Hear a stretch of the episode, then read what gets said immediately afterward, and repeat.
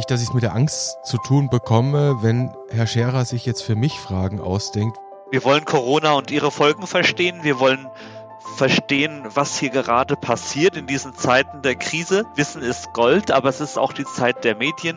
Wir haben aber auch viel Unwissenheit. Wie gehen wir mit dieser Unwissenheit um? Welche Verantwortung haben die Medien dabei? Und darüber wollen wir heute reden. Herzlich willkommen zum Corona-Update an diesem Montag. Es ist der 18. Mai. Wir, das sind Dennis Nösler, stellvertretender Chefredakteur und Nachrichtenchef der Ärztezeitung aus dem Hause Springer Medizin. Und ich bin Martin Scherer, Präsident der Deutschen Gesellschaft für Allgemeinmedizin und Familienmedizin der DGAM und Direktor des Instituts und Polyklinik für Allgemeinmedizin am UKE in Hamburg. Guten Morgen, Dennis Nösler in Neu-Isenburg. Guten Morgen nach Hamburg, Herr Scherer.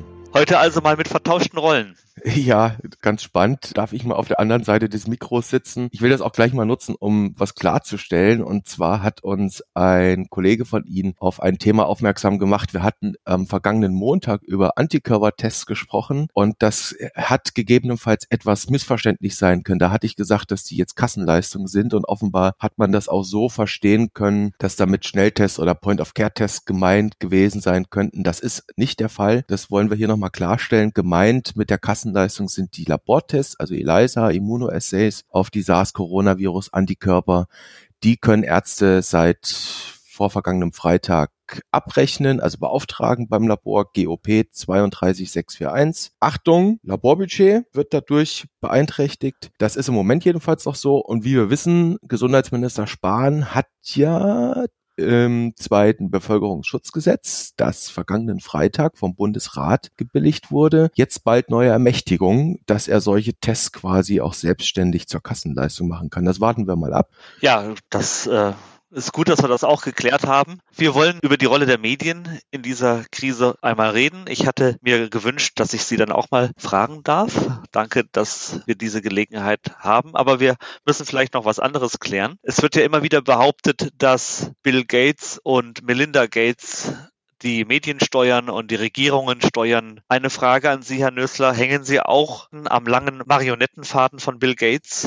Also wenn ich auf mein Konto blicke, dann sieht es nicht danach aus. Und dass wir als Verlag am Marionettenfaden von der Familie Gates hängen, das wäre mir in der Tat neu. Wenn man es mal kurz macht, so eine Art Disclaimer hier mal. Die Ärztezeitung gehört zu Springer Medizin. Springer Medizin wiederum gehört zu dem Springer Imprint, also der Verlagsmarke Springer, mit dem Springer Pferdchen, mit der Schachfigur. Und was man vielleicht dazu mal sagen kann, Springer hat nichts mit Axel Springer zu tun. Das wird sehr gerne vertauscht. Das ist vielen vielleicht auch gar nicht bewusst. Ja, Springer wiederum gehört jetzt seit 2015 mit Nature zusammen. Damals gab es die Fusion zur Springer Nature Group. Haupteigentümer von Springer Nature sind BC Partners und die Holzbrink Publishing Group. Und Holzbrink Publishing Group, das ist das Familienunternehmen von Stefan von Holzbrink in Stuttgart. Der hält 53 Prozent unserer Anteile, die anderen wiederum BC Partners. Und Stefan von Holzbrink kennt man, der engagiert sich auch mit, äh, in anderen Medien in Deutschland mit seinem Bruder. Dieter zum Beispiel gehört ihm die Zeit und was da alles so dranhängt. Also das mal so zum Thema Disclaimer. Familie Gates habe ich bei uns noch nie gesehen. Und vielleicht muss man dann auch nochmal dazu sagen, dass auch zwischen uns bei diesem Podcast keinerlei Geld fließt, sondern dass das ein Non-Profit-Projekt ist. Kann man das so sagen? Das kann man so sagen. Das ist tatsächlich ein Non-Profit-Projekt. Das machen wir ehrenamtlich auch in unserer Freizeit. Gut, vielleicht gibt's mal eine Flasche Wein, wenn wir uns mal wieder begegnen können. Das war vielleicht nochmal ganz gut zur Einordnung auch die Unterscheidung zwischen den einzelnen Verlagen. Ja, aber jetzt mal zu unserem heutigen Thema, das Thema habe ich mir ganz besonders deshalb gewünscht, weil in dieser Krise so weniges klar mit Händen zu greifen ist. Man hat ein Gefühl zu vielem, aber man kann es oft nicht gut greifen. Und äh, was man auch nicht gut greifen kann, ist die Rolle der Medien. Welche Rolle spielen die Medien wirklich in dieser Krise und wie schätzen Sie als Journalist, vielleicht muss man dazu sagen, Wissenschaftsjournalist, der Sie sind, die Arbeit der Medien in der Krise ein? Machen die einen guten Job? Ich müsste Jein sagen. Das wäre vielleicht die Antwort auf diese Frage. Ich schätze die Arbeit der Medien ein bisschen zweigeteilt ein, ein bisschen ambivalent. Ähm, muss ich ehrlich sagen, auch selbstkritisch. Das will ich da gar nicht ausnehmen. Auf der einen Seite sehe ich, dass sehr viele Kollegen in allen möglichen Verlagshäusern, bei allen möglichen Zeitungen, Online-Medien, ja auch Podcasts, Radio, TV, sich unglaublich viel Mühe geben, sauber und präzise diese Pandemie zu erklären, die Auswirkungen zu erklären, quasi Licht ins Dunkel hineinzubringen. Da gibt's also wirklich sehr, sehr viele gute Beiträge und die Leute, die meisten Leute nehmen ihre Verantwortung ernst und wollen uns aufklären, wollen uns zeigen, was passiert, auf das wir uns gut informierte Meinungen bilden können. Und dann ist dann aber schon irgendwie Ende der Fahnenstange bei der Bewertung. Und dann komme ich zu dem anderen Punkt, dass ich eben Medien auch wahrnehme, gerade in dieser Krisenzeit, in dieser Pandemiezeit, die wie informative Brandbeschleuniger wirken. Und Sie haben es eingangs schon gesagt, ja, Transmissionsriemen für irgendwelche Behauptungen von fragwürdiger Provenienz und dann dieses wirre Schlussfolgern, dieses wirre Schlussfolgern auf Basis von Unwissenheit und das Produzieren von Headlines, die alles andere als richtig sind oder klug und die draußen bei mir als Hörer, Zuschauer oder Leser eigentlich nur Verwirrung stiften. Das ist so ein bisschen das Spannungsfeld. Es ist nicht einfach. Aber haben die Medien da als vierte Macht im Staat nicht wirklich auch eine große Verantwortung? Müssen die nicht auch sich genau überlegen, was sie da schreiben und welchen Hammer sie da gerade schwingen? Ja. Zunächst, ich halte den Begriff der vierten Gewalt im Staate, den halte ich für sehr gefährlich. Und ich, also das ist meine persönliche Meinung. Ich finde es nicht gut, dass Medien selbst, Journalisten selbst immer wieder so tun, als seien sie hier ein verfassungsrechtliches Organ. Das ist, in meinen Augen ist das eine große Fehlinterpretation. Medien sind keine Gewalt. Medien sind kein Verfassungsorgan. In einer freiheitlichen Gesellschaft machen Medien genauso wie andere freie Berufe. Journalisten gehören, wie wir alle wissen, so wie Ärzte auch zu den freien Berufen, etwas, was sie können. Sie beschreiben die Welt und da drin haben sie sehr wohl, wie sie, wie sie vermuten, eine verdammt große Verantwortung. Man muss sich das am Prozess der politischen Willensbildung mal verständlich machen. Wie funktioniert denn politische Willensbildung in unserer parlamentarischen Demokratie? Politische Willensbildung funktioniert dadurch, dass ich etwas verstehe, etwas politisch mir anschaue, eine Idee mir betrachte als Wähler, als Souverän, daraufhin äh, drückt man dann in dem Zuspruch für die eine oder andere Partei, die diese oder jene Idee hat, ja seinen politischen Willen aus und das wird dann umgesetzt in Gesetze. Das ist das ist die ganze Geschichte. Aber wie entsteht denn das Verständnis über eine politische Idee? Das ist, das ist, das ist die spannende Frage bei der ganzen Geschichte. Und das betrifft am Ende eben auch die Corona-Pandemie. Ich kann nicht von 83 Millionen Bundesbürgern erwarten, dass sie, um beim politischen Thema zu bleiben, jedes Gesetz gelesen haben. Oder Studien. Das nächste Thema. Es passiert in der medizinischen Wissenschaft etwas. Und kann ich denn von jedem der 83 Millionen Menschen in Deutschland erwarten, dass sie die 6000, 7000 Papers, die jede Woche auf PubMed veröffentlicht werden, lesen? Das kann ich nicht. Und dafür gibt es den Journalismus. Journalismus.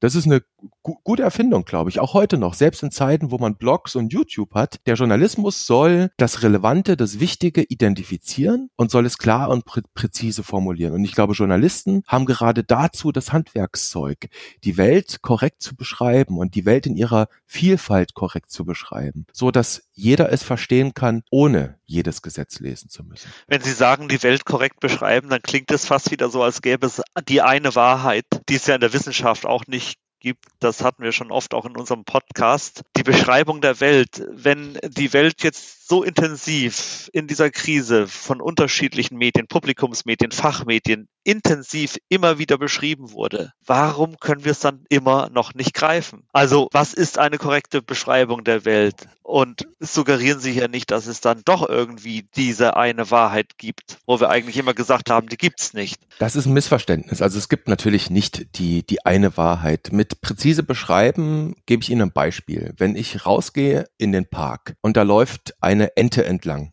ja, oder eine Gans Bleiben wir bei der Ente. Da läuft eine Ente entlang. Und die sieht so aus, wie jede Stockente eben aussieht, nur hat sie auf der einen Seite eine orangene Feder. Dann schreibe ich auf, eine Stockente mit einer orangenen Feder. Das ist eine präzise Beschreibung dessen, was ich gesehen habe. Das ist ein Stückchen Wahrheit. Aber es ist natürlich nicht die abschließende Wahrheit, weil es kann ja sein, dass die Ente auf der anderen Seite anders aussieht. Ich kann also als Wahrheit natürlich das beschreiben, was ich sehe. Das kann natürlich nie ein abschließendes Bild sein. Das muss man akzeptieren, das muss man auch hinnehmen. Und die Aufgabe des Journalisten ist es, das dem Leser, dem Hörer oder der Zuschauerin auch zu vermitteln und zu sagen, ich zeige dir das, was ich gesehen habe zu einem Zeitpunkt X. Es gibt den Fernsehsender Phoenix, der hat so ein schönes Motto, nämlich das ganze Bild. Das ist ein hehrer Anspruch und das darf man aber auch nicht verwechseln mit der ganzen Wahrheit. Ganze Wahrheit kann es nicht geben. Es kann immer nur eine punktuelle Wahrheit geben. Und letztlich bedeutet das ganze Bild, möglichst viele Facetten zu zeigen. Nicht irgendeine Seite ausschließlich zu beleuchten oder eine andere Seite unter den Tisch fallen zu lassen. Darum geht es bei Wahrheit. Letztlich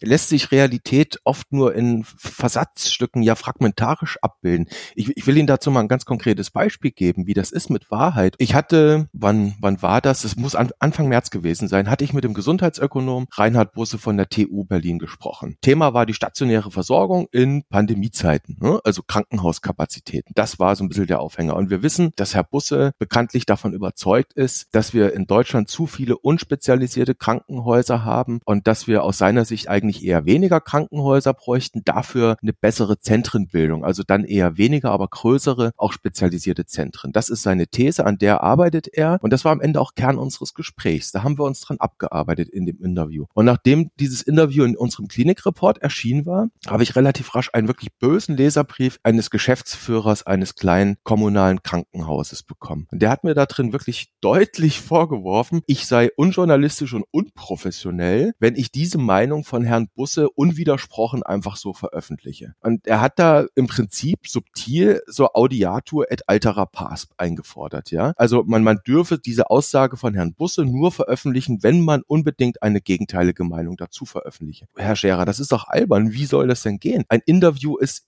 freilich immer ein Gespräch mit einer Person, ja vielleicht mal mit zweien, über diese persönlichen Meinungen und Ansichten. Ja, man hätte natürlich auch ein Streitgespräch machen können, aber das grundsätzlich einzufordern, zu sagen, du darfst nur noch die Meinungen veröffentlichen, wenn sie mir passen, das war so ein bisschen das, was ich da herausgelesen habe, das hat für mich schon wirklich mehr als ein Geschmäckler. Also da war ich doch etwas empört, als ich das gelesen habe.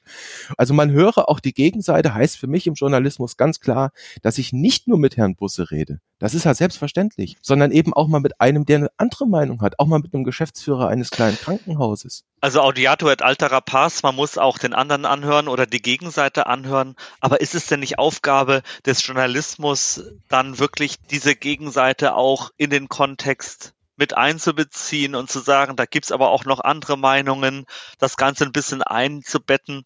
Und letztlich geht's auch darum, dass man dann ja nicht nur Mosaiksteine hat, sondern ein ganzes Mosaik, das ganze Bild, um sich der Wahrheit anzunähern. Wie stellen Sie denn sicher, dass Berichte wahr sind? Wie stellt der Journalismus sicher, dass Berichte wahr sind. Also vielleicht muss man nochmal sagen, das ganze Bild, das ganze Bild wird man nicht immer am Stück bringen können. Das wird nicht funktionieren. Es gibt Dinge, Geschichten, die sind einfach zu komplex, als dass man sie in einer Geschichte wird verarbeiten können. Also bleiben wir bei dem Beispiel, das ich hatte mit, mit Reinhard Busse zum Thema stationäre Versorgung. Stationäre Versorgung, das muss ich Ihnen ja nicht sagen, Herr Scherer. Das Thema Sektorengrenzen. Wie stellen wir uns auf im Gesundheitswesen? Das ist ein Thema, über das seit Ewigkeiten diskutiert wird. Da gibt es ganze Gutachten vom Sachverständigenrat. Ja, deshalb sage ich ja, sich annähern dem, dem genau. ganzen Bild annähern. Aber es können ja nicht immer nur ganz wenige Mosaiksteine sein. Ich brauche so viele Mosaiksteine wie möglich. Wie stellt der Journalismus das sicher? Im besten Fall gelingt es, dass ich journalistisch eine zusammenhängende Story mache,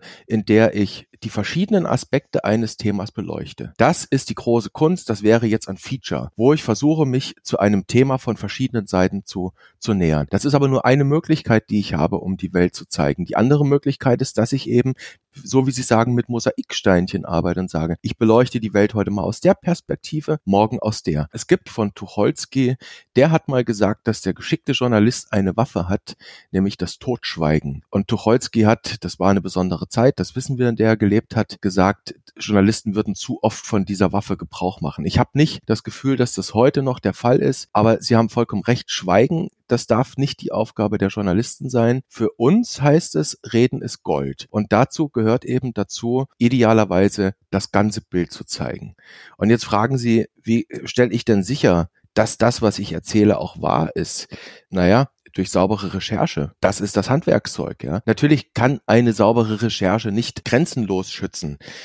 Ich will Ihnen ein Beispiel geben, an dem sich dieses Problem wie Berichte wahr sein können oder eben doch nicht vielleicht gut illustrieren lässt. Der Spiegel hat in seiner Ausgabe, ich glaube es war die Ausgabe Nummer 20, die vorvergangene, hat er auf Seite 19 berichtet, nach Erkenntnissen des BND drängte China die Weltgesundheitsorganisation sogar dazu, eine weltweite Warnung zu verzögern. Am 21. Januar habe Chinas Staatschef Xi Jinping bei einem Telefonat mit WHO-Chef Tedros Adhanom Ghebreyesus gebeten, Informationen über eine Mensch-zu-Mensch-Übertragung zurückzuhalten und eine Pandemiewarnung zu verschleppen. Die WHO habe eine Woche lang stillgehalten. Zitat Ende. Das berichtet der Spiegel in dieser Ausgabe unter Berufung auf BND-Quellen, also Bundesnachrichtendienst. Und dann kam noch am gleichen Tag, an dem Samstag, vor zwei Wochen kam von der WHO-Pressestelle ein Statement, wo die WHO dementiert hat, dass Ghebreyesus überhaupt mit Xi an diesem Tag telefoniert haben soll. Ja, was denn jetzt? Wer hat denn dann recht? Ja, und möglicherweise kann man dann auch nicht dem Journalismus vorwerfen, dass er das nicht ganz genau rausgefunden hat oder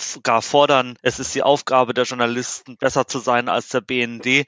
Nochmal zu der Frage, wir haben eine sehr komplexe Realität. Wie greift man diese komplexe Realität? Kann man die greifen, indem man vielleicht bringen Sie noch den Begriff Kakophonie. Ich weiß es nicht, wir hatten in den anderen Podcasts zuvor schon. Kann man diese Realität greifen, indem man eine unglaubliche Vielfalt von unterschiedlichen Meinungen nebeneinander hat, wenn man eine ganz komplexe Realität versucht aufzuschreiben. Wie geht das? Wie macht man das? Und wird das, wird das gut gemacht im Augenblick? Also ich kann komplexe Realität erstmal nur greifen, indem ich sie in ihrer ganzen Komplexheit greife. Das ist vielleicht meine gewisse Notwendigkeit. Das ist eine Grundbedingung. Ich muss es dann natürlich herunterbrechen, weil wir sind wieder bei dem Thema Studien, mit denen wir uns auch befassen. Ich kann einem Otto Normalbürger nicht zumuten, eine medizinisch-wissenschaftliche Arbeit zu verstehen. Dafür ist er gar nicht ausgebildet und gerade dafür gibt es ja den Journalisten. Der versucht, so eine komplexe Sache,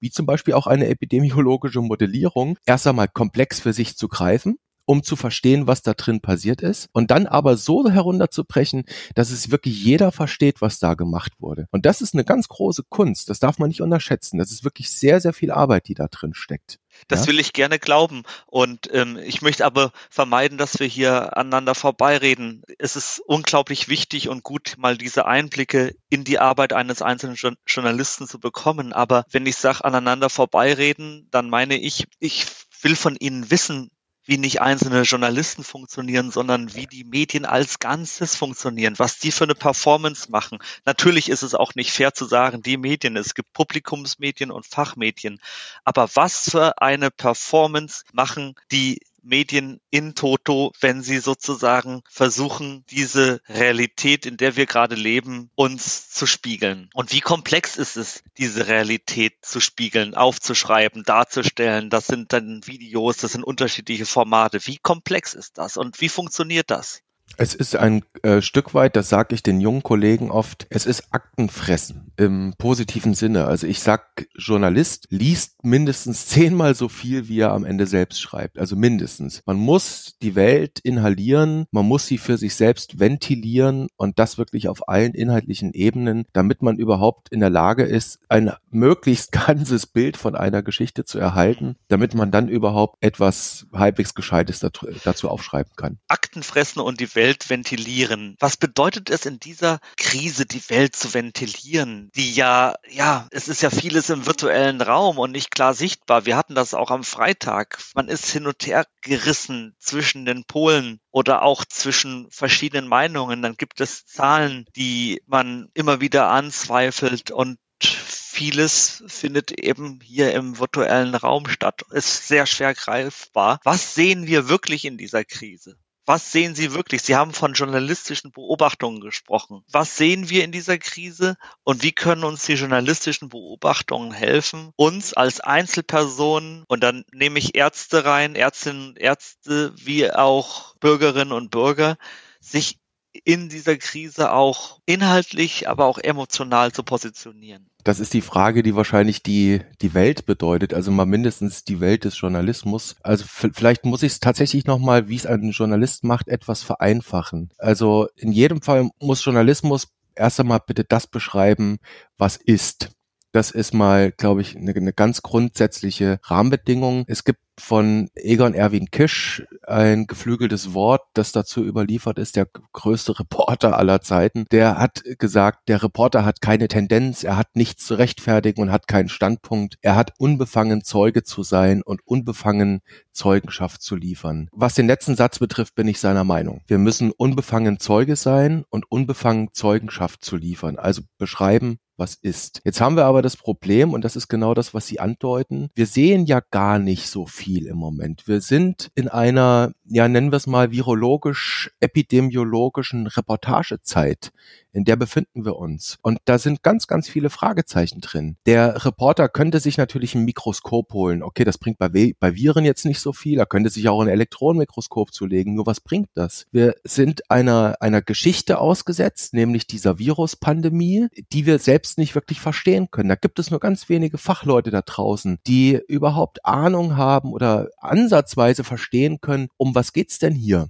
Ja, also wir reden immer wieder in diesem Podcast darüber, dass wir vieles eigentlich noch gar nicht wissen. Wir reden über Unwissenheit und mit dieser Unwissenheit, mit diesen vielen Fragezeichen muss am Ende auch ein Reporter umgehen. Und die Welt durch so ein Milchglas zu betrachten, das ist die Situation, der wir ausgesetzt sind. Das ist unerträglich. Also etwas nicht sehen zu können, das ist etwas nicht verstehen zu können, das ist vielleicht für einen Journalisten noch unerträglicher als für einen Nicht-Journalisten. Wir wollen die Dinge ja verstehen, damit, damit wir sie erzählen können. Und wenn ich durch so ein Milchglas Kontrast, durch so, so, eine, so eine Trübung auf die Welt schaue, dann kann das im Zweifelsfall passieren, dass der Erzähler anfängt zu assoziieren ja, also ich sehe schemenhaft etwas und dann bilde ich mir ein, was ich da sehen könnte. Und das ist eine ganz große Gefahr, der sich jeder Journalist immer wieder bewusst sein muss. Was kann ich genau wissen? Was kann ich sehen?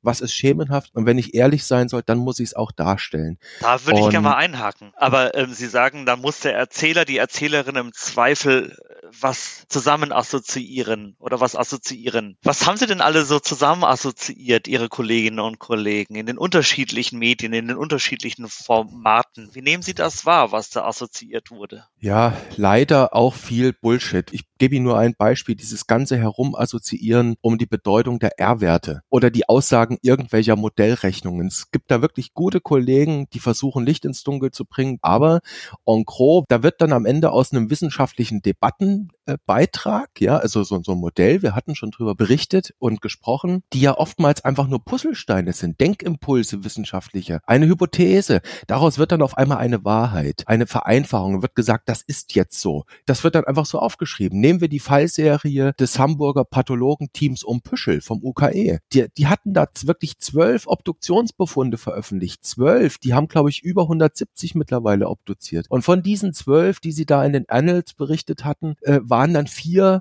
an Folgen thromboembolischer Ereignisse gestorben. Das macht dann, wenn ich es ausrechne, 33 Prozent. Und dann hat man ganz schnell die Headline aufgeschrieben, jeder dritte Covid-Tote starb an Embolie. Das ist in der Kombination mit einer Unterzeile zwölf Tote in Hamburg untersucht, dann vielleicht richtig.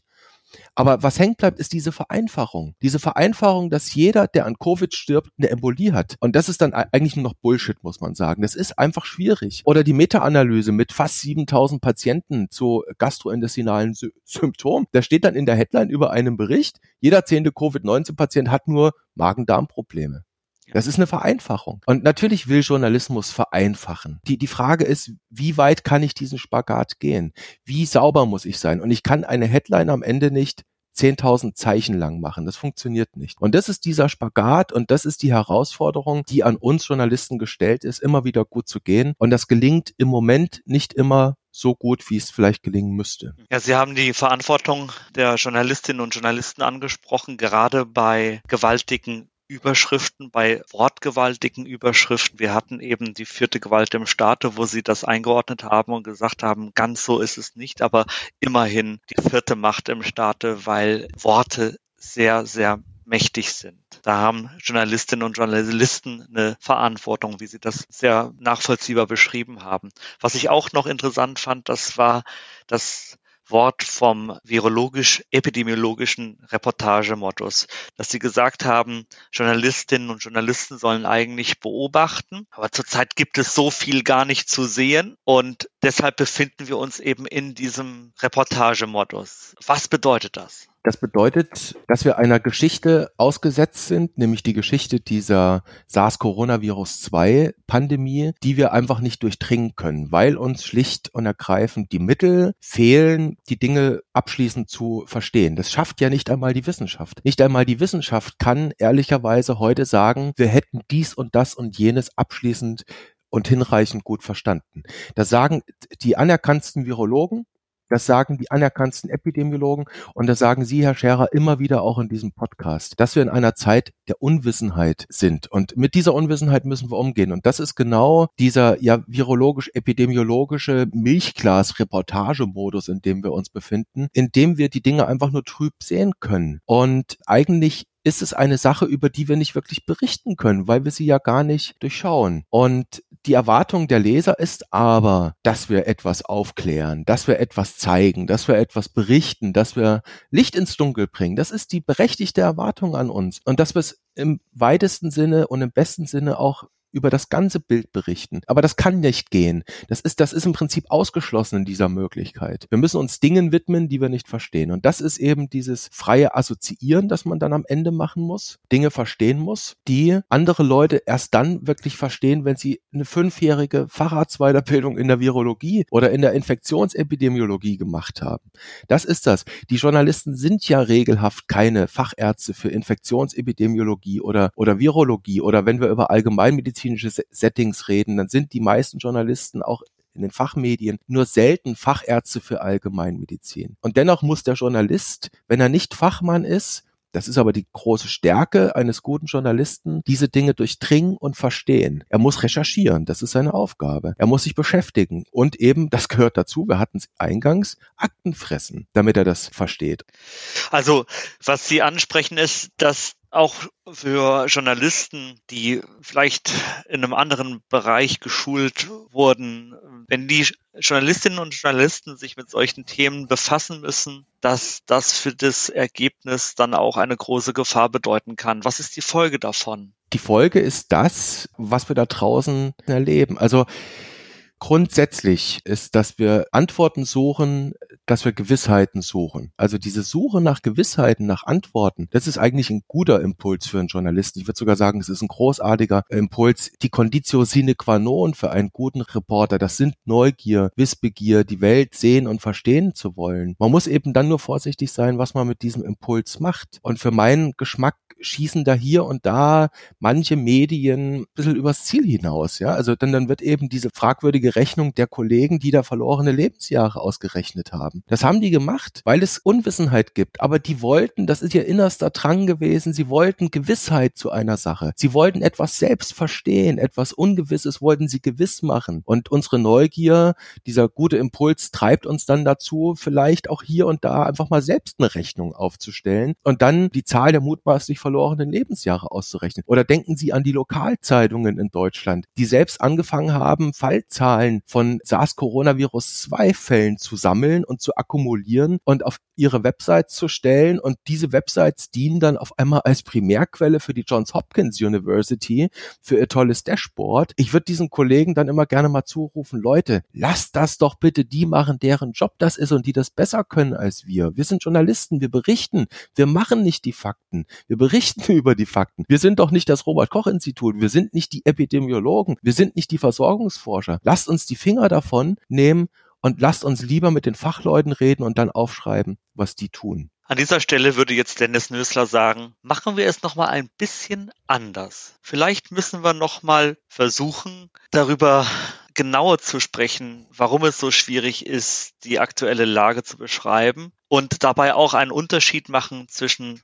Fachmedien und Publikumsmedien. Wir haben es ja schon gesagt, Sie sind ein Vertreter der Fachmedien und nochmal gefragt oder wirklich jetzt auch auf den Punkt gebracht, Herr Nössler. Nehmen Sie einen Unterschied wahr zwischen der Performance der Fachmedien und der Publikumsmedien? Wir hatten ganz am Anfang auch das Thema Angst in der Gesellschaft, geschürte Angst, Hysterie vielleicht sogar. Welche Rolle spielen da diese beiden, ja, wie soll ich sagen, Geschwisterbereiche oder Schwesterbereiche Fachmedien und Publikumsmedien, wenn man das überhaupt so nebeneinander stellen kann. Jetzt haben Sie mich in einem Interessenskonflikt erwischt. Ich bin nun mal selbst Vertreter der Fachmedien und es ist natürlich jetzt schwierig, über meine eigene Branche zu reden und die irgendwie ja so komparativ zu den Publikumsmedien zu stellen. Ich kann Ihnen helfen. Machen Sie doch einfach mal den Unterschied zwischen Fachmedien und Publikumsmedien. Das ist ja vielleicht nicht jedem so geläufig. Der Unterschied ist ein, ist ein relativ banaler, würde ich fast sagen. Die, die Publikumsmedien, das sind die Medien für jedermann ja, also die auch wirklich zugänglich sind für jedermann. Und die Fachmedien, das sind Medien innerhalb einer Fachklicke und die auch nur für eine Fachklicke sind. Und der besondere Unterschied ist vielleicht von Fachmedien zu Publikumsmedien ist, dass die Fachmedien innerhalb der Clique für die und über die sie berichten, etwas mehr verankert sind. Also wir als medizinische Fachmedien sind ja oftmals auch Organe von Fachgesellschaften, das kennen wir, haben also mit Fachgesellschaften auch Berufsverbänden zu tun. Das heißt, man ist in dem Fach etwas tiefer drin. Auf der anderen Seite, zu der Unterscheidung muss man natürlich sehen, die Publikumsmedien, die haben eine sehr viel breitere Wirkung. Also wir als Fachmedien, wir erreichen natürlich einen sehr spezifischen, selektionierten Teil der Gesellschaft. Aber Multiplikatoren. Natürlich Multiplikatoren, aber wenn Sie eine fette Headline in der Bild Bild machen. Schröder hat damals gesagt, Gerhard Schröder, Bundeskanzler seinerzeit, Politik wird gemacht mit Bild, Bams und Klotze. Heute käme vielleicht noch YouTube mit dazu, eine große überregionale Tageszeitung, ein Fernsehsender, eine breit gehörte Radiostation oder eben auch ein Podcast, der viele Millionen Hörer erreicht. Der hat eine breitere Wirkung, eine eminentere gesellschaftliche Auswirkung mit seinen Botschaften, als es ein kleines Fachmedium hat. Das, das muss man wissen. Und es gibt also mein, das ist jetzt mein subjektives, gebiastes Bild. Ich nehme sehr wohl einen gewissen Unterschied zwischen Fach- und Publikumsmedien wahr. Natürlich nehmen wir uns als Fachmedien im Gesundheitswesen. Ich glaube schon, dass wir die Strukturen und die, die Prozesse im Gesundheitssystem, in der Medizin naturgemäß etwas, ja, tiefer verstehen, weil wir uns einfach wirklich täglich damit bis in die verwinkeltsten Verästelungen hinein beschäftigen. Das führt dann vielleicht dazu, dass wir das ein oder andere etwas anders beurteilen, etwas anders aufschreiben, ein bisschen präziser und vielleicht jetzt nicht die Oberbrüller-Headline, weil wir ganz genau wissen, wie komplex die Dinge am Ende dann doch sind. Aber auch wir sind natürlich nicht davor gefeit, dass wir mal eine etwas zu subtile Headline gewählt haben, dass wir mal zu schnell eine Nachricht rausgeschossen haben, die bei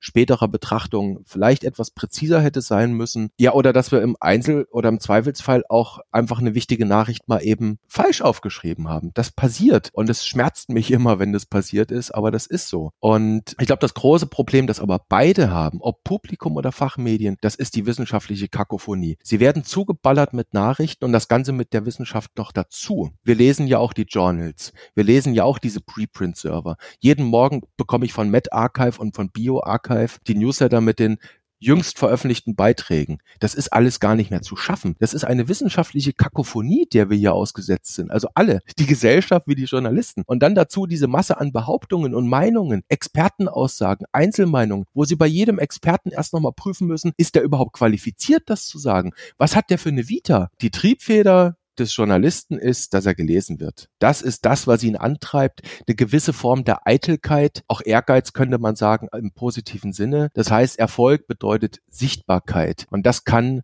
im schlimmsten Fall dazu führen, dass man irgendwelche aberwitzigen Headlines produziert. Das ist die Gefahr und dieser Gefahr muss man sich immer wieder bewusst sein um Sichtbarkeit geht es, haben Sie gesagt. Also genauso, wie wir auch in unserem letzten Podcast diskutiert haben, sehen und gehört werden, Sichtbarkeit, Tweet-Wettlauf, Clickbaitings, das ist schon mal eine gute Analyse. Vielleicht gehen wir noch ein bisschen tiefer rein. Sie haben uns erklärt, warum es so ist, Herr Nössler, aber was ist denn jetzt die Folge davon? Welche Schäden können wir beobachten? Oder anders gefragt, gibt es überhaupt einen Schaden in dieser Entwicklung oder durch diese Entwicklung? Das wird vermutlich am Ende so sein wie bei vielen anderen, dass wir das heute noch nicht wissen können, dass wir das erst später sehen können. Ich habe ein bisschen Sorge, im Speziellen was den Journalismus betrifft, dass er die Gesellschaft auf der einen Seite vielleicht überfordert mit dem, was da mitgeteilt wird, mit diesem ja, Schlagzeilengewitter Und auf der anderen Seite, dass durch den ein oder anderen, naja, Nonsens, der da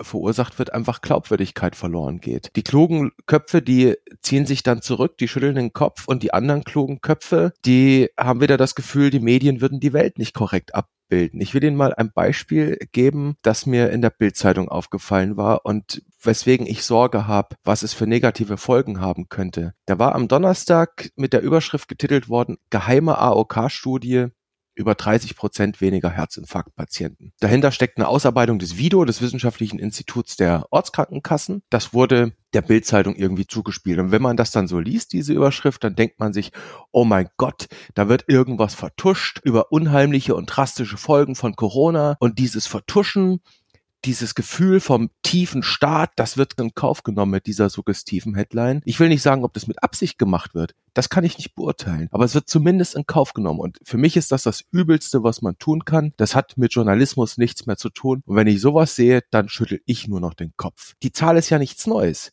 dass wir weniger Infarktpatient haben. Das hat schon die Charité relativ früh gemeldet in dieser Krise. Auch von der DAK kennen wir Auswertungen, dass die Zahl von stationären Aufnahmen wegen Schlaganfällen und Herzinfarkten zurückgeht. Da ist überhaupt nichts dran geheim. Vielleicht hätte man einfach mal beim Video anrufen sollen als Bildzeitung und die mal fragen sollen, warum haben sie das Dokument denn nicht veröffentlicht? Das haben sie im Übrigen dann am Donnerstag getan. Das kann sich jeder angucken. Dann hätten die einem klipp und klar gesagt, Leute, das sind vorläufige Daten.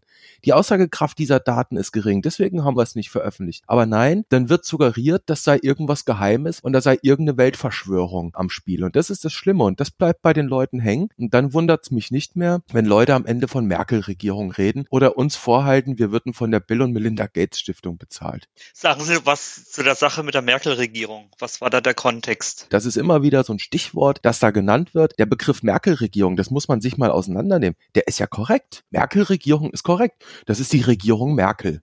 Ich glaube, es ist die Regierung Merkel 4 aber wahrscheinlich ist der Begriff deshalb anstößig, weil er an ein Regime erinnert. Genau, genau das ist der Clou an dieser Sprache. Man benutzt einen Begriff, der, der sachlich, wenn man ihn auseinander nimmt, eigentlich korrekt ist, aber der etwas Suggestives hat. Und da sind wir wieder bei der Macht der Worte. Natürlich haben Worte Macht. Mit Worten schaffen wir unsere Welt. Da könnte man mit dem Schopenhauer reden. Und da meine ich, hat Journalismus eine Verantwortung. Dass der Einzelne diese Begriffe verwendet, das ist dann in seiner einzelnen Verantwortung. Als Publizist, als Schreiber, als Radiomensch oder wer auch immer, habe ich aber eine Verantwortung, weil ich bin Promotor, ich stehe auf der Bühne und wenn ich auf einer Bühne stehe, dann muss ich mir der Wirkung meiner Worte bewusst sein. Und das ist etwas, was man eine ziemlich hohe Messlatte, die meine ich, man auch an Journalisten anlegen muss, dass sie genau überlegen, schreibe ich über ein geheimes Papier, eine geheime Studie oder schreibe ich über die Merkel-Regierung. Und nebenbei bleiben vielleicht ganz andere wichtige Nachrichten liegen, oder? Wie zum Beispiel der Streit um die Telefon-AU beziehungsweise die Verlängerung der Telefon-AU. Da gibt's doch auch keine einfachen Antworten, Herr Nüssler. Wie gehen Journalisten damit? Ja, das ist es ja. Also die Welt ist voll mit Ereignissen. Die Welt ist voll mit Geschichten, die erzählt werden wollen. Und die Ressourcen, die man hat als Medium, egal was für ein Medium, die Ressourcen, die man hat als Journalist, das ist Zeit, ne, das ist die Zeitressource, mal die Anzahl der Kollegen, ist begrenzt. Und man muss sich immer wieder überlegen, und das ist die Arbeit, die man halt täglich tut, dass man selektioniert, dass man schaut, was ist die relevanteste Geschichte. Und davon absteigend wird weggearbeitet. Und was man da nicht schafft, das schafft man nicht. Also das A und O ist, klug auswählen, klug schauen, was sind die wichtigen Geschichten. Und wenn man sich dann eben beschäftigt mit Merkel-Regierung oder mit irgendwelchen fragwürdigen Papieren von irgendwelchen Mitarbeitern aus dem Bundesinnenministerium mit wirklich fragwürdiger Provenienz, dann hat man einen Haufen Zeit hineingesteckt in eine merkwürdige Geschichte und am Ende bleiben die relevanten Geschichten vielleicht auf der Strecke. Stichwort Telefon-AU. Eine wie wir finden, relativ relevante Geschichte für die Versorgung. Ich fand Ihren Begriff Schlagzeilengewitter ganz interessant und höre aus dem, was Sie sagen, auch eine gewisse Überforderung der Gesellschaft heraus, Informationsverweigerung, Resignation, kluge Köpfe, die sich zurückziehen. Das höre ich aus dem raus, was Sie sagen. Erleben wir nicht eigentlich das Gegenteil? Dass Millionen Menschen wissenschaftlichen Podcasts folgen, dass Millionen Menschen Zahlen folgen. Das haben wir, glaube ich, auch in einem unserer ersten Podcasts Podcasts hier so thematisiert, dass wir gesagt haben, noch nie waren Wissenschaftsthemen so mittendrin in der Gesellschaft. Wissenschaft meets Gesellschaft war der Titel unseres ersten Podcasts. Also beobachten wir nicht gerade das Gegenteil, ein, ein Zahlen- und Wissenschaftshunger in der Bevölkerung, ein Hunger, Dinge zu verstehen. Naja, ich glaube, dass das beides tatsächlich miteinander zusammenhängt. Also sowohl die Resignation, das Zurückziehen als Folge auf diesen Wissenshunger, der zu diesem Schlagzeilengewitter führt, der vielleicht auch zu guten Dingen führt. Also Stichwort wissenschaftliche Podcasts. Es gibt ja eine Menge Medienprojekte, die wirklich ganz gescheit sind, die klug sind, wo wirklich kluge Leute dahinter stecken, die sich die Frage stellen, wie können wir hier ein bisschen Aufklärung in die Sache reinbringen, ein bisschen Licht ins Dunkel bringen und das wirklich mit einer ruhigen Hand ohne irgendein Schlagzeilengewitter machen zu wollen, kann aber dann dazu führen, eben auch diese mediale Kakophonie, weil ja alle anderen Medien meinen, sie müssten da jetzt gegen einen neuen Wettbewerb vielleicht anstinken, gegen die Podcasts mhm. anstinken. Und dann entsteht dieses Schlagzeilengewitter und das kann man in der Tat als Überforderung dann erleben. Es ist beides. Sie sagten, die falschen Leute ziehen sich zurück, kluge Köpfe, die sich zurückziehen, andere, die in die Öffentlichkeit drängen. Wie erkennt ein Journalist das? Wie erkennt ein Journalist, dass hier die falschen Experten in die Öffentlichkeit drängen? Ist es nicht Aufgabe und Job des Journalisten, das zu prüfen? Das ist es unbedingt. Das würde man jetzt klassischerweise die Quellenrecherche nennen. Ne? Also ich komme nochmal auf das Beispiel von eben zurück mit diesem Mitarbeiter aus dem Bundesinnenministerium. Da ist es die Aufgabe des Journalisten, erst einmal zu fragen, ja, was ist denn die Quelle? Ist er qualifiziert, diese Nachricht abzusenden? Ist das valide, was da kommt? Warum hat eine Person X sich mit einem Thema Y beschäftigt? Hat sie dafür Kenntnis? Ja, ist sie da ein Proponent, ein Exponent, was auch immer? Das müssen wir prüfen. Und wenn dann Fragezeichen bleiben, dann muss man sich genau überlegen, wie gehe ich mit einer Botschaft um? Sie haben eben gesagt, dass im Worst Case Informationen unbewertet in den Raum gestellt werden und wir dann eben diese Kakophonie haben. Wäre die Selektion von Botschaften, Sie haben es eigentlich auch schon fast gesagt, nicht die oberste Pflicht der Journalisten, also eine Art Bewertungsverfahren, bevor ich einfach alles ungefiltert an die Öffentlichkeit gebe? Ja, natürlich. Das ist Kern des Handwerkszeug eines guten Journalisten. Und das ist eben wieder das, was wir vorhin schon besprochen hatten. Der Journalist ist im Regelfall nicht der Experte. Zumindest nicht für eine Sache. Der Journalist ist der Experte für das Angucken einer Sache und das sich abarbeiten an einer Sache. Und nun haben wir wieder dieses wissenschaftliche Thema, vielleicht ein wissenschaftliches Paper, was macht der nicht wissenschaftliche Journalist? Er ruft andere Wissenschaftler an und fragt, was sie davon halten. Dazu muss man erst einmal herausfinden, welche Wissenschaftler kann man denn anrufen? Welche sind glaubwürdig? Welche sind vielleicht auch gebiased? Das heißt, man muss sich mit Interessenskonflikten auseinandersetzen, muss schauen, dass man die einordnen. Und dann läuft man natürlich in ein Risiko hinein, das ist nie ausgeschlossen, dass man nicht an die besten Experten gelangt und dann einer Fehleinschätzung auffliegt. Das ist das Problem, ja. das Journalisten auch in dieser Krise haben. Und natürlich jetzt die Experten, mit denen wir jetzt reden wollen, um etwas zu verstehen, die sind jetzt alle schwer beschäftigt eigentlich mit Wissenschaft. Wir sind damit eingestiegen, dass es unglaublich schwer ist, ein valides Bild der aktuellen Realität zu zeichnen. Wenn Sie ein Bild malen wollten von der oder malen sollten von der aktuellen Landschaft, was so themenbezogen zur Corona-Thematik in den Publikumsmedien und in den Fachmedien so dargestellt wird.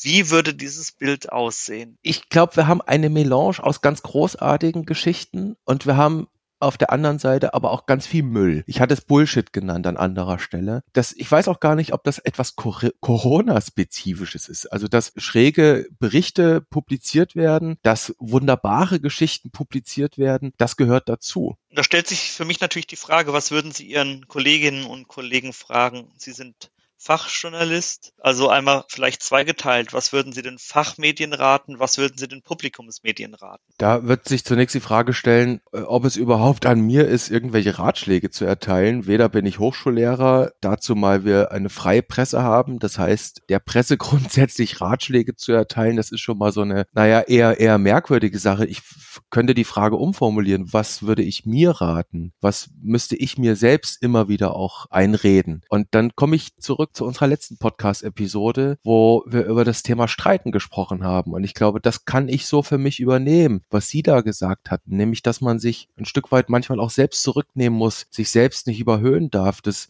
würde für meinen Job bedeuten, dass ich innehalten muss hin und wieder, dass ich mich fragen muss, ob eine Nachricht plausibel ist, bevor ich überhaupt anfange zu recherchieren und zu schreiben und hin und wieder vielleicht auch mal in ein Lehrbuch hineinschauen, in ein medizinisches, wenn ich etwas verstehen will. Das gleiche mit Überschriften, bevor ich eine schnelle, knackige Headline gemacht habe, eben auch nochmal innehalten und überlegen, könnte die fehlinterpretiert werden, könnte die einen falschen Zungenschlag reinbringen. Für mich ist Journalismus eine riesige Herausforderung. Nehmen wir mal dieses weiße Blatt Papier, das vor einem liegt, im übertragenen Sinne. Das flößt einem enormen Respekt ein.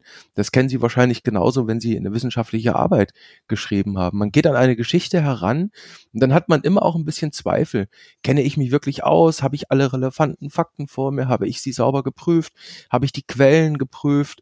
Fehlt nicht doch noch irgendwas? Laufe ich nicht Gefahr, einer falschen Einschätzung aufzuliegen? Und das ist vielleicht so das Stadium der, naja, im besten Fall begründeten Unsicherheit. Das wäre jedenfalls gut, wenn es dieses Stadium wäre. Als junger Kollege, ich kann mich da meine eigene Zeit zurückerinnern, geht man sehr lange durch ein Stadium der unbegründeten Sicherheit. Und das sind dann auch Geschichten, die man eben heute immer noch, vor allem auch online, aber nicht nur lesen kann. Gute Redaktion ist mein Eindruck, die zeichnen sich dadurch aus, dass das Kollegium den anderen Kollegen sich gegenseitig regelmäßig auch ein bisschen Demut beibringt. Demut ist ein wichtiges Stichwort, auch in der Medizin, auch bei medizinischen Experten. Wir hatten das Thema in unserem Podcast am Freitag.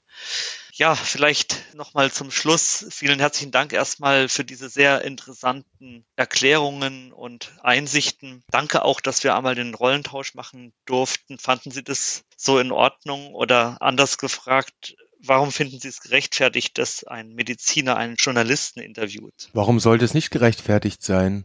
Also der Journalist ist ja kein unantastbares Wesen. Also der Journalist ist ein Mensch, der für das, was er tut, sich im Zweifelsfall auch rechtfertigen muss. Und das sollte man wissen, wenn man auf die Bühne tritt. Das hatten wir. Das betrifft am Ende nicht nur Journalisten, sondern alle, die in der Öffentlichkeit etwas mitteilen. Und als Journalist ist man von Berufswegen jemand, ja, der Öffentlichkeit herstellt und dann muss er sich eben auch rechtfertigen. Deswegen.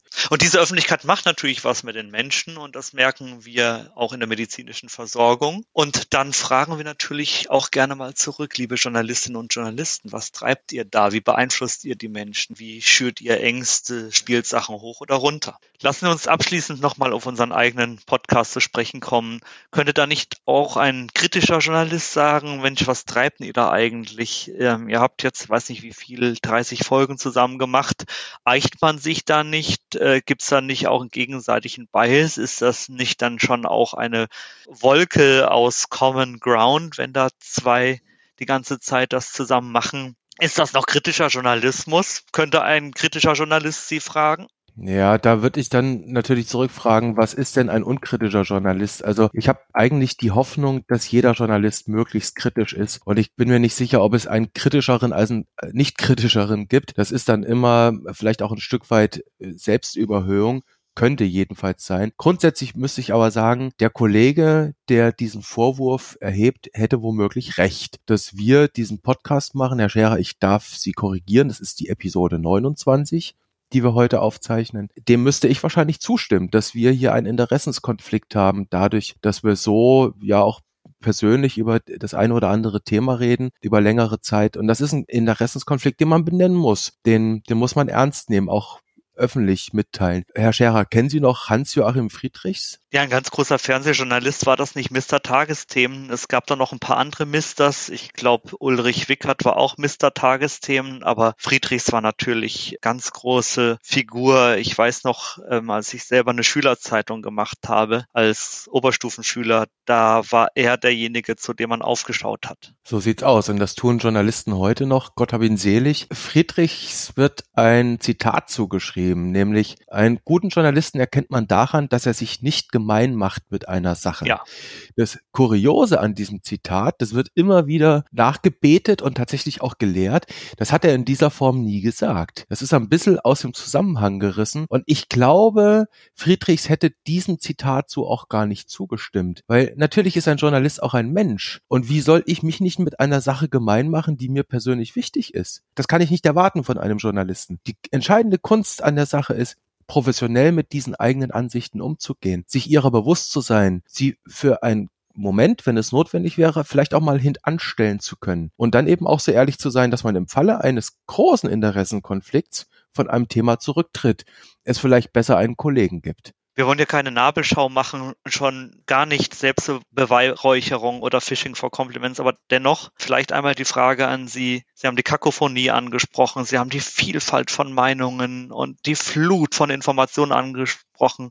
Warum glauben Sie, dass es dann trotzdem diesen Podcast, den wir machen, noch braucht. Naja, die Idee, das kann man ja hier ganz offen und ehrlich sagen, die Idee für diesen Podcast ist ja eine sehr spezifische gewesen. Es gab ja die Vermutung oder vielmehr den Eindruck, dass die Öffentlichkeit oder jedenfalls auch die Debatte sehr eingeengt ist, sehr fokussiert ist auf den Blick auf dieses Infektionsgeschehen, auf die epidemiologischen Hintergründe. Das war so ein bisschen der Impuls, zu sagen, Moment, Corona ist sehr viel komplexer es gibt auch Nebenwirkungen von Corona und die wollen wir mal versuchen zu besprechen. Deswegen glaube ich, hat so ein Format wie dieser Podcast und es gibt ja mittlerweile sehr viel mehr, auch Podcasts, die sich mit Corona aus völlig anderen Perspektiven beschäftigen, sehr wohl seine Relevanz. Herr Nössler, ich möchte Ihnen sehr danken für dieses sehr menschliche Interview, für diese sehr offenen Worte und vielleicht darf ich Sie noch mal ganz kurz bitten, weil es wirklich sehr viel war, kurz zusammenzufassen, was wir jetzt mit diesem ganzen Wust machen, mit diesem Nebeneinander aus guten und schlechten Nachrichten, aus guten und schlechten Informationen. Hätten Sie da ein Fazit für uns? Dass man mit offenen Augen durch die Welt gehen muss und äh, hin und wieder auch einfach den Bauch befragen muss. Ich glaube, der Bauch wird bei uns zu oft unterschätzt und der kann ein, ein, ein wichtiger Impulsgeber sein für, für Einschätzungen. Man nennt es ja auch menschliche Intuition. Und da nehme ich wieder mal auch Tucholsky, dann bin ich bei meinen Kollegen, der hat gesagt, nehme man den Zeitungen den Fettdruck, um wie viel stiller wäre es in der Welt. Das heißt für mich, immer lieber einmal mehr über eine Schlagzeile nachdenken, und zwar vom Ende her. Was kann sie bewirken? Lieber nochmal innehalten, keine Schnellschüsse. Davon gibt's eigentlich schon viel zu viel da draußen. Ja, dann möchte ich zur letzten und alles entscheidenden Frage kommen, Herr Nössler. Wer moderiert eigentlich den heutigen Cliffhanger an? In guter Tradition, Herr Scherer, darf ich das eigentlich nur Ihnen überlassen. Würde ich das tun, es wäre eine Qual für die Hörer und für mich. Ich finde, wir sollten mal wieder ein Evidenz-Update machen. Was ist eigentlich aus der neuen aktuellen Forschung relevant für unsere Hausärztinnen und Hausärzte? Dann wollen wir schauen, was es an Evidenz gibt, Herr Scherer. Ich bin gespannt. Die wissenschaftliche Flut hält ja an. Herr Nössler, dann nochmal herzlichen Dank für dieses für mich sehr besondere Podcast-Thema, auch für dieses besondere Interview. Herzlichen Dank, einen guten Start in die Woche und dann bis Mittwoch. Herr Scherer, ich danke Ihnen auch. Einen guten Montag, einen guten Dienstag. Es war mir eine Freude und ich freue mich, wenn wir uns wiederhören an gleicher Stelle und auf gleicher Welle.